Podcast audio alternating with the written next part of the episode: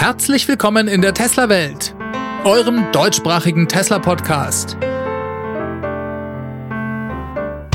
Hier die Themen. Model 3 für 35.000 Euro, Gigapresse in Texas gesichtet und grünes Licht für die Batterieproduktion in Berlin.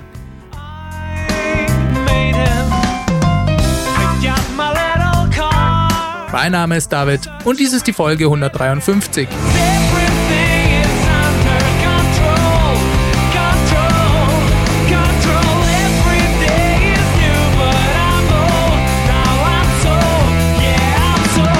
Hallo zusammen, ich begrüße euch. Schön, dass ihr wieder eingeschaltet habt. Vielen Dank für eure Zeit. Es ist mal wieder Mittwoch und ich habe für euch alle wesentlichen Themen der Woche rund um Tesla recherchiert und zusammengefasst. Bevor wir uns damit befassen, habe ich noch eine Ankündigung für euch. Ich wurde nämlich vom Timo Schad, der das T&E Magazin leitet, gefragt, ob ich nicht ein neues Videoformat moderieren möchte. Den T&E Talk. Was ist das? Einmal im Monat, jeweils am letzten Sonntag im Monat um 19 Uhr, wird es einen Video-Livestream auf der Plattform Twitch geben. Es werden hochkarätige Gäste zu unterschiedlichen Themen eingeladen. Es geht um unsere Zukunft, um Nachhaltigkeit, Elektromobilität, Ladeinfrastruktur und noch vieles mehr. Ich habe zugesagt und freue mich auf diese neue Herausforderung. Das wird super spannend. Am Sonntag, den 31.01. geht's also zum ersten Mal um 19 Uhr los. Wir haben ein Hammer-Line-Up an Gästen. Dank Timo, dem hier ein großes Lob an dieser Stelle gebührt. Ich darf mich mit dem Trendforscher und Buchautoren Dr. Mario Herger, dem bekannten Zukunftsforscher Lars Thompson und zwei tollen Unternehmern und Visionären Jörg Heinkes und Nick Zippel unterhalten. Ich würde mich riesig freuen, wenn ihr möglichst zahlreich am Sonntag den Livestream schaut und auch den T&E Talk Kanal auf Twitch abonniert. Den Link dazu, den packe ich euch unten in die Show Notes Jetzt hatte ich eine Bedingung an Timo. Mir macht es ja Spaß, neue Dinge auszuprobieren. Allerdings habe ich nur begrenzt Zeit. Und ich bin mit diesem Podcast, den ich ja hobbymäßig in meiner Freizeit betreibe, eigentlich schon mehr als ausgelastet. Da fließen locker jede Woche 10 Stunden und mehr rein. Daher war meine Bedingung, dass wir die Tesla-Welt mit dem T&E Talk verbinden. Den Podcast also in den T&E Talk integrieren. Denn beides zu machen wird zeitlich nicht möglich sein. Das heißt, der T&E Talk wird also kommenden Mittwoch auch als Podcast-Folge erscheinen. Damit ihr aber trotzdem keine Tesla News verpasst, werden wir am Anfang des T&E Talks einen kurzen Nachrichtenblock bringen. Ich finde das eigentlich eine gute Möglichkeit, auch mal hier was Neues im Podcast auszuprobieren. Auf diese Weise verpasst auch niemand den T&E Talk, falls er kommenden Sonntag keine Zeit für den Livestream hat. Jetzt gibt es nur ein kleines Dilemma. Wir haben die Rechnung ohne den Wirt, nämlich ohne Tesla gemacht. Weil gerade diese Woche gibt's den Tesla Earnings Call. Ihr wisst ja, wie das ist. Da gibt's jedes Mal tonnenweise News zu berichten und ich muss mal schauen, ob und wie wir das alles in einem kurzen Nachrichtenblock zu Beginn des T&E Talks unterbringen können. Das macht mir im Moment noch ein bisschen Bauchschmerzen. Eventuell lasse ich mich dann vielleicht doch noch dazu hinreißen, eine extra Podcast-Folge zum Earnings Call zu machen. Oder wir machen eben einen Deep Dive dann in der nächsten Folge. Das wird auch ein bisschen vom Earnings Call selbst abhängen.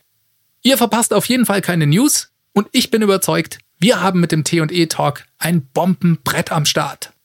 Diese vier Gäste sind noch nie vorher in dieser Konstellation irgendwo anders so zusammen aufgetreten.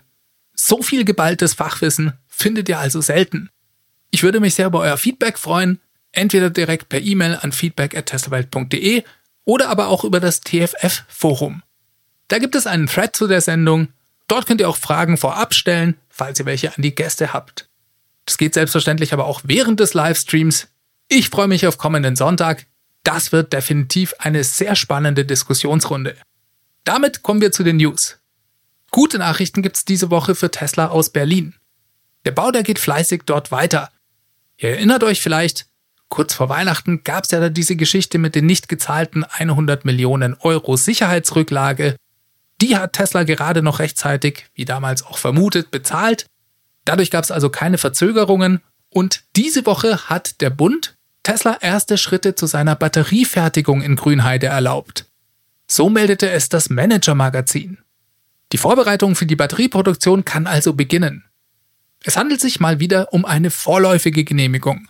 Das heißt, Tesla kann auf eigenes Risiko ab jetzt Investitionen zur Vorbereitung der Batteriezellproduktion tätigen. Da geht es unter anderem um staatliche Förderung und vor allem um die Frage, ob vorläufige Genehmigungen einen Einfluss darauf haben. Die Antwort ist nein. Obwohl die sogenannte beihilferechtliche Genehmigung und der nationale Zuwendungsbescheid noch nicht vorliegen, darf Tesla hier erste Schritte in Richtung Batteriezellproduktion gehen. Tesla stehen da weiterhin alle Türen offen, was Fördermöglichkeiten durch den Bund oder Europa angeht. Diese gehen durch die Tatsache, dass es sich um eine vorläufige Genehmigung handelt, also nicht verloren. Das eigentlich auch schon alles.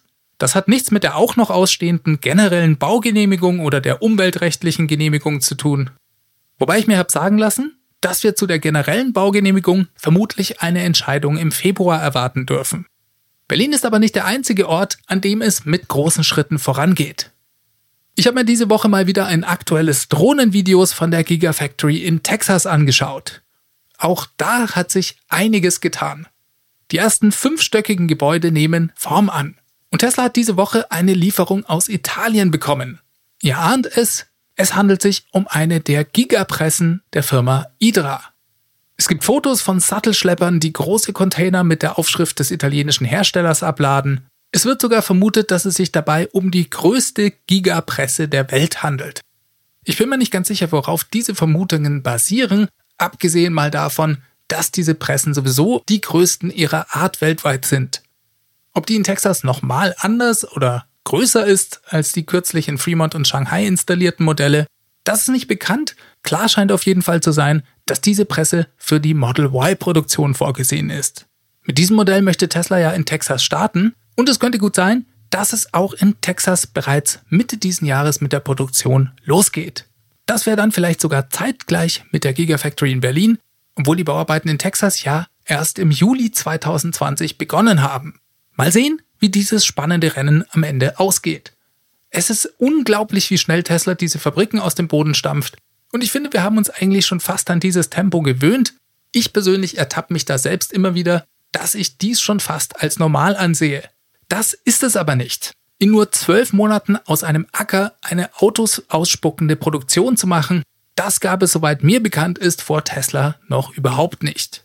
Das ist auch eine der Geheimwaffen von Tesla, das hat Elon immer wieder gesagt, dass langfristig Teslas kompetitiver Vorteil in der Produktion liege. In diesem Bereich gibt es laut Elon unglaubliches Potenzial für Verbesserung. Erklärtes Ziel ist es, dass Teslas Gigafactories fünf oder sechsmal so schnell und effizient Autos produzieren werden wie herkömmliche Automobilfabriken. Building the machine that makes the machine, das ist der Schlüssel zu Teslas Erfolg. Und einen ersten Eindruck davon bekommen wir heute schon, wenn wir uns anschauen, wie schnell diese Fabriken gebaut werden.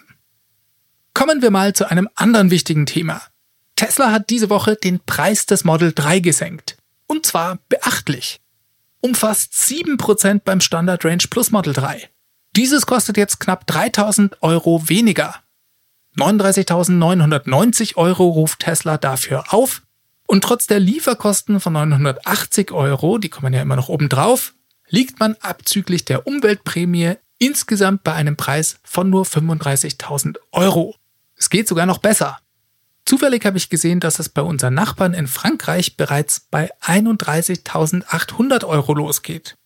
Das liegt aber nicht am Preis des Model 3, der ist sogar noch ein bisschen höher als bei uns, sondern in Frankreich gibt es noch großzügigere Fördermöglichkeiten als hierzulande. Schauen wir uns aber kurz noch die beiden anderen Varianten an. Auch die sind günstiger geworden, das Long Range Model 3 ist mit 49.900 Euro jetzt rund 2.000 Euro billiger als vorher. Das Performance Modell wurde rund 3.000 Euro günstiger. Das liegt jetzt bei 54.990 Euro. So günstig war es noch nie. Und das ist schon sensationell, wenn man bedenkt, was man für sein Geld alles bekommt. Im Gegensatz zu anderen Automobilherstellern ist ja bei Tesla in der Grundausstattung schon fast alles enthalten, was anderswo viel Aufpreis kostet. Lediglich durch Farbwahl, Felgen, Anhängerkupplung und die Option volles Potenzial für autonomes Fahren kann man den Preis noch erhöhen. Ansonsten ist alles bereits drin. Nehmen wir das Standard Range Plus Model 3. 448 Kilometer Reichweite. Schnellladen bis 170 kW. Eine richtig gute Innenausstattung. Wärmepumpe. Elektrischer Kofferraumöffner. Panoramaglasdach, Autopilot inklusive aller Sicherheitsfeatures, Sitzheizung vorne, elektrisch einklappbare beheizte Seitenspiegel und so weiter. Preis-leistungsmäßig ist das schon unschlagbar, finde ich. Es gibt zwar günstigere Elektroautos, und das ist auch toll, denn das eröffnet noch mehr Menschen einen Zugang dazu, trotzdem bieten diese für meinen Geschmack bei weitem nicht denselben Gegenwert. Da bekommt man bei Tesla für sein Geld einfach mehr. VW hat zum Beispiel gerade den ID3 in der Standardvariante herausgebracht. Den kann man seit dieser Woche kaufen. Der heißt ID3 Pure und geht, wenn man den Umweltbonus abzieht, bei sagenhaften 21.925 Euro los. Das ist super, aber man spürt die gemachten Abstriche deutlich. Ein kleineres Battery Pack mit 45 Kilowattstunden, daher auch rund 100 Kilometer weniger Reichweite. AC-Laden mit nur 7,2 kW, zweiphasig. Beim Schnellladen ist bei 50 kW auch Schluss. Es gibt natürlich keine Wärmepumpe, keine Rückfahrkamera. Sogar beim Navi ist es unklar, ob es nicht bald aufpreispflichtig wird. Man kann diese Feature als Optionen alle hinzubuchen. Für manche geht das einzeln. Ladeleistung von 50 auf 100 kW erhöhen, kostet 650 Euro. Wärmepumpe lag, glaube ich, bei 1250 Euro.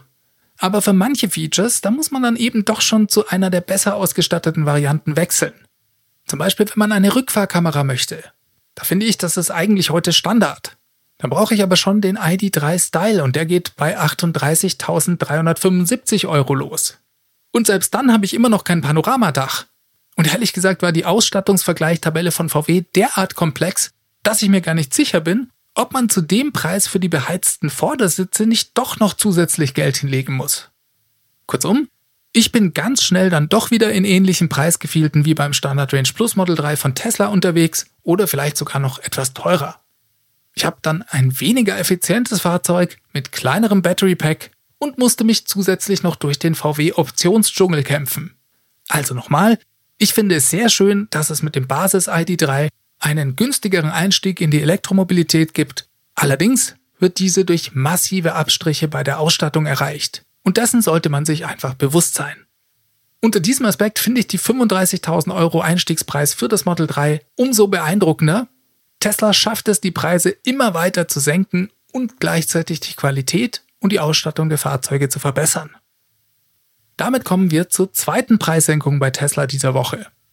Diese betrifft die Umrüstung älterer Model S und X von der MCU 1 auf die MCU 2. Hier wurde der Preis drastisch gesenkt, um über 1000 Euro.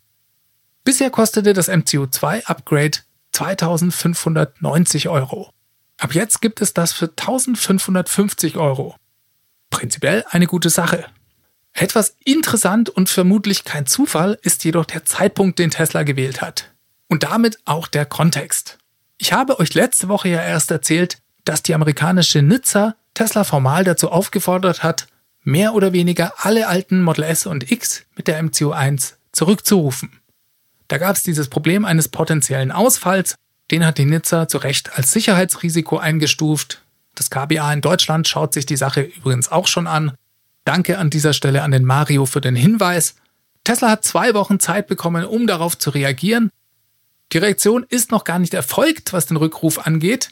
Ich denke, man kann diese Preissenkung aber als erste Reaktion von Tesla auf diesen drohenden Rückruf werten. Ich könnte mir vorstellen, dass Tesla darauf spekuliert, dass viele Model S und X Kunden sich ein Upgrade auf die MCO2 überlegen und dementsprechend dann gar nicht mehr von dem Rückruf betroffen sind. Das kann man jetzt Tesla positiv oder negativ auslegen. Man könnte sagen, na toll, Nachdem Tesla hier ewig ein offensichtliches Problem auf die lange Bank geschoben hat, versuchen sie jetzt zusätzlich Kosten zu vermeiden und Kunden zu einem bezahlten Upgrade zu überreden. Ja, fair enough.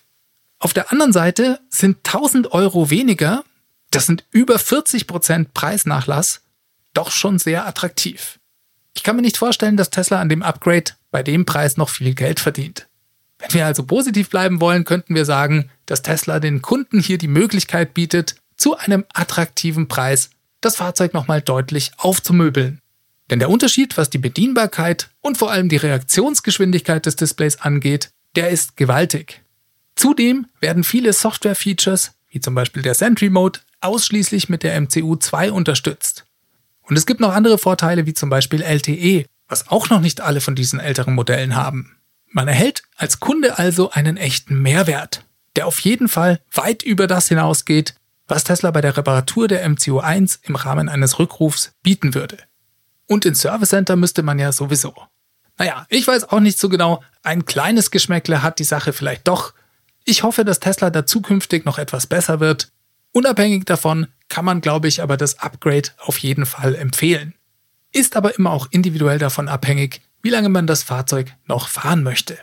Apropos Model S und X, es gibt Stand heute, Sonntag, den 24.01., weiterhin keine konkreten neuen Hinweise auf einen Refresh der beiden Modelle. Ein paar Fotos gab es auf teslarati.com, da wurden Fahrzeuge rund um die Fremont-Fabrik fotografiert, die hatten Herstellerkennzeichen und waren äußerlich offensichtlich modifiziert. Aber so richtig gut fand ich die Aufnahmen ehrlich gesagt nicht. Es war schwer zu erkennen, was da genau alles verändert wurde. Dann gab es auch noch Drohnenfotos vom Gelände der Fremont Factory. Auf denen sind drei Fahrzeuge zu sehen, beziehungsweise nicht zu sehen, weil sie nämlich abgedeckt wurden. Von der Form unter der Plane ist leider nicht allzu viel zu erkennen. Viel Spekulationen darum gab es trotzdem. Unter der Abdeckung von dem Fahrzeug ganz links im Bild wurde zum Beispiel von manchen mit viel Fantasie sogar ein Cybertruck vermutet. Und ein bisschen schaut es tatsächlich auch so aus. Vielleicht fährt Tesla aber auch nur zum Spaß abgedeckte Fahrzeuge über das Fabrikgelände. Einfach um den Drohnenpiloten und der Internet-Tesla-Community ein bisschen Unterhaltung zu bieten. Das sähe Elons Humor ähnlich. Mehr Informationen gibt's im Moment also noch nicht. Ich erwarte aber, wie eigentlich alle, dass wir am Mittwoch, also heute quasi, wenn ihr diesen Podcast am Tag seines Erscheinens hört, neue Infos dazu im Earnings Call bekommen werden. Das könnte auch ich mir sehr gut vorstellen. Es gab aber nicht nur Preissenkungen diese Woche. Tesla hat auch Preise erhöht. Und zwar bei der Powerwall. In Deutschland erhöht sich der Preis um 500 Euro von 6.700 auf 7.200 Euro. Tesla hatte ja kürzlich bereits die Preise der Powerwall in den USA erhöht. Ich hatte euch davon in der Folge 137 berichtet. Das ist also gerade erst mal 16 Wochen her. Was genau hinter der Preiserhöhung steckt, ist nicht ganz klar. Interessant ist, dass in den USA die 500 Dollar Preiserhöhung nur zum Tragen kommt, wenn man die Powerwall alleine bestellt. Ist sie an eine Bestellung zusammen mit einer Photovoltaikanlage von Tesla gekoppelt, gibt es sie nach wie vor zum günstigeren alten Preis. Das ist vielleicht ein Erklärungsversuch, die Nachfrage nach der Powerwall ist vor allem in den USA weiterhin gewaltig, die Verfügbarkeit ist gleichzeitig eingeschränkt. Und ich denke, Tesla möchte hier gerne Kunden priorisieren, die ebenfalls Photovoltaik von Tesla mitbestellen. Gleichzeitig wird es dadurch unattraktiver, eine Powerwall allein zu kaufen. Die Powerwall, die ist und bleibt ein wichtiges Produkt bei Tesla. Sie ist nicht nur bei Privatanwendern sehr beliebt, sondern wird auch mehr und mehr von Energieunternehmen als Teil von virtuellen Kraftwerken eingesetzt. Ein Unternehmen, von dem diese Woche in diesem Zusammenhang die Rede war, ist die Firma Swell Energy aus Kalifornien. Das ist ein langjähriger Installationspartner für die Powerwall von Tesla. Die haben bereits mehrere kleinere virtuelle Kraftwerke mit Hilfe der Powerwall umgesetzt. Jetzt gibt's ein größeres Vorhaben, und zwar in Hawaii. Hier soll ein virtuelles Kraftwerk entstehen, mit insgesamt 80 Megawatt Leistung und 100 Megawattstunden Speicherkapazität. Das wird erreicht, indem viele Powerwalls in Kombination mit Photovoltaik verteilt über drei Inseln hinweg zusammengeschlossen werden.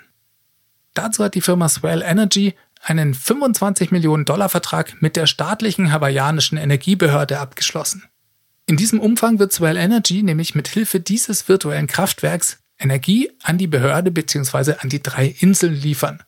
Und vor allem auch noch verschiedene Netzdienste anbieten. Ein Beispiel wäre das Abfangen von Lastspitzen. Ja, und für das Kraftwerk, da sollen rund 6000 Haushalte mit Batterieenergiespeichern ausgerüstet werden. Das Projekt soll einen wichtigen Beitrag leisten, damit Hawaii zukünftige Klimaziele erreichen kann und die Energieversorgung gesichert ist.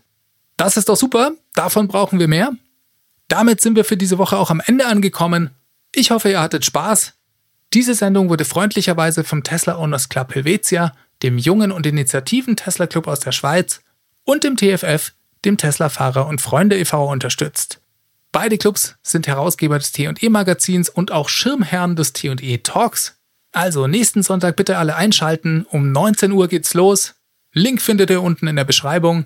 Das Podcast Mastering kommt von promoton.ch. Wenn ihr Lust habt, den Podcast zu unterstützen, würde mich das sehr freuen. Es gibt hauptsächlich drei Möglichkeiten dafür. Ihr könnt den Podcast in eurer Podcast-App auf Apple Podcast oder iTunes bewerten. Wenn ihr den Podcast regelmäßig unterstützen wollt, dann schaut euch mal meine Crowdfunding-Plattform auf www.teslawelt.de an. Alternativ geht das Ganze auch per PayPal an feedback at teslawelt.de. Ja, und für alle, die der 7%ige Preisdrop bei Model 3 überzeugt hat, gibt es meinen Referral-Code. Der Link dazu ist ts.la slash david 63148. Kommentare, Feedback, Anregungen, Fragen könnt ihr alles an feedback at teslawelt.de schicken oder ihr ruft die Teslawelt Hotline an 0911 9763 2363 ist die Nummer. Wir hören und sehen uns beim T&E Talk. Bis dahin wünsche ich euch eine ganz gute Woche. Macht es ganz gut. Bis zum nächsten Mal. Ciao, ciao.